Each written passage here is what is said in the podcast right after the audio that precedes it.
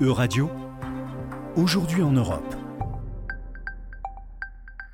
Bonjour à toutes et à tous. Bonjour Violette. Commençons ce journal en nous intéressant aux déclarations de Christine Lagarde jeudi dernier? La présidente de la Banque Centrale Européenne y a fait plusieurs annonces qui visent à enrayer l'augmentation de l'inflation qui a atteint des taux records dans la zone euro de près de 8,1%. Bonjour Juliane. En effet, une réunion du Conseil des gouverneurs qui regroupe les responsables des banques des États de la zone euro s'est tenue jeudi à Amsterdam. Ces grands argentiers ont acté la fin de l'ère de l'argent pas cher. La BCE a annoncé mettre fin aux achats d'actifs et une hausse progressive des taux directeurs, ce qui constitue une première de depuis 11 ans. Et à quoi servent les taux directeurs et quelles sont les conséquences de leur augmentation, Violette? Eh bien, Juliane, lorsqu'un particulier souhaite faire un prêt auprès d'une banque, cette banque doit elle-même emprunter de l'argent auprès de la BCE. Le coût de cet emprunt est défini en fonction du taux directeur. Il s'agit d'un outil efficace pour combattre l'inflation, mais présente le risque de limiter la croissance. Concrètement, l'argent circulera moins rapidement dans l'économie car il coûtera plus cher d'emprunter pour les États et pour les ménages. En ce qui concerne les achats d'actifs, la BCE intervenait depuis 2015 pour acheter les dettes d'État. Violette, que signifie la fin de cette mesure? Ce programme a permis à la BCE de racheter des obligations étatiques sur le marché afin de réduire les coûts de financement. Cette mesure visait elle aussi à relancer l'économie. Plus de 5 000 milliards d'euros d'obligations ont été rachetés par la BCE depuis 2015, un soutien devenu aujourd'hui inutile en raison de l'inflation. Et certains débloquent que ces mesures soient adoptées bien trop tard. En effet, Juliane, la BCE semble être la dernière parmi les grandes banques centrales mondiales à agir, fortement à la traîne derrière ses homologues, la Fed américaine et la Banque d'Angleterre.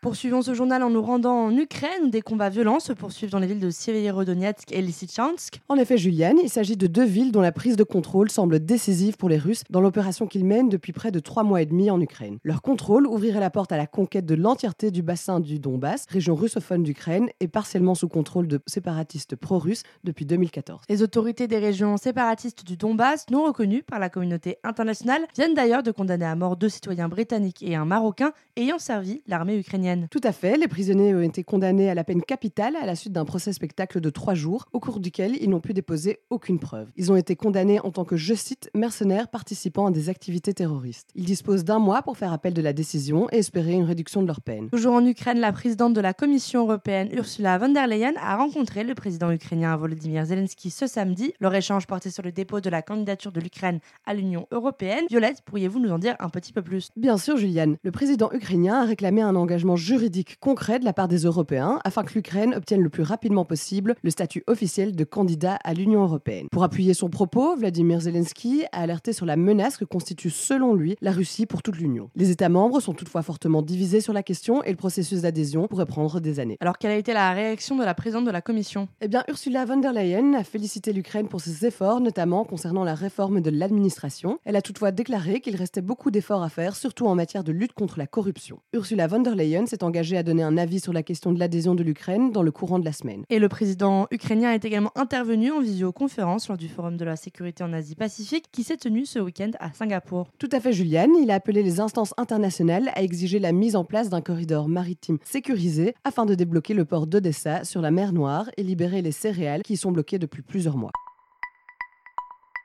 Terminons enfin ce journal en nous rendant en Serbie. Une réunion assez tendue a eu lieu vendredi dernier entre le chancelier allemand Olaf Scholz et le président serbe Aleksandar Vucic. Les deux chefs d'État s'opposent sur différentes questions. Violette, pourriez-vous nous en dire un peu plus? Bien sûr, Juliane. Cette rencontre s'est déroulée dans le cadre d'une tournée du chancelier allemand dans les Balkans, en Grèce et en Bulgarie. Olaf Scholz a déclaré que la Serbie, en tant que candidate à l'adhésion de l'Union européenne, devrait appliquer les mêmes sanctions à l'encontre de la Russie que les pays membres. Le président serbe a répliqué en établissant une comparaison polémique entre l'invasion russe en Ukraine et l'opération de l'OTAN en Serbie en 1999. Et comment la Serbie explique-t-elle de ne pas appliquer de sanctions vers la Russie après l'invasion de l'Ukraine? Le président serbe estime que son pays a une position délicate. Il a justifié l'absence de sanctions par la loyauté de Moscou envers son pays et les relations très proches entretenues depuis des siècles. La Serbie est par ailleurs très dépendante des importations énergétiques russes. Autre sujet de crispation lors de cette réunion, la question de la reconnaissance par Belgrade du Kosovo en tant qu'État indépendant. Tout à fait, Julienne. Le chancelier allemand a déclaré plus tôt dans la journée que le Kosovo et la Serbie pouvaient uniquement devenir membres de l'Union européenne s'ils se reconnaissaient mutuellement. Il s'agit d'une question compliquée pour la Serbie qui n'a jamais accepté l'indépendance de son ancienne province. Et comment a réagi le président serbe face à cette déclaration, Violette? Eh bien, il a rétorqué que la Serbie ne répondrait pas à ce genre de pression et a dit qu'il considérait les déclarations du chancelier allemand comme une menace. Cet échange assez virulent a surpris dans la mesure où l'Allemagne est un allié pour les pays des Balkans dans leur quête à l'adhésion de l'Union européenne, alors que d'autres pays tels que la France y sont plus réticents. Merci Violette et merci à tous pour votre attention.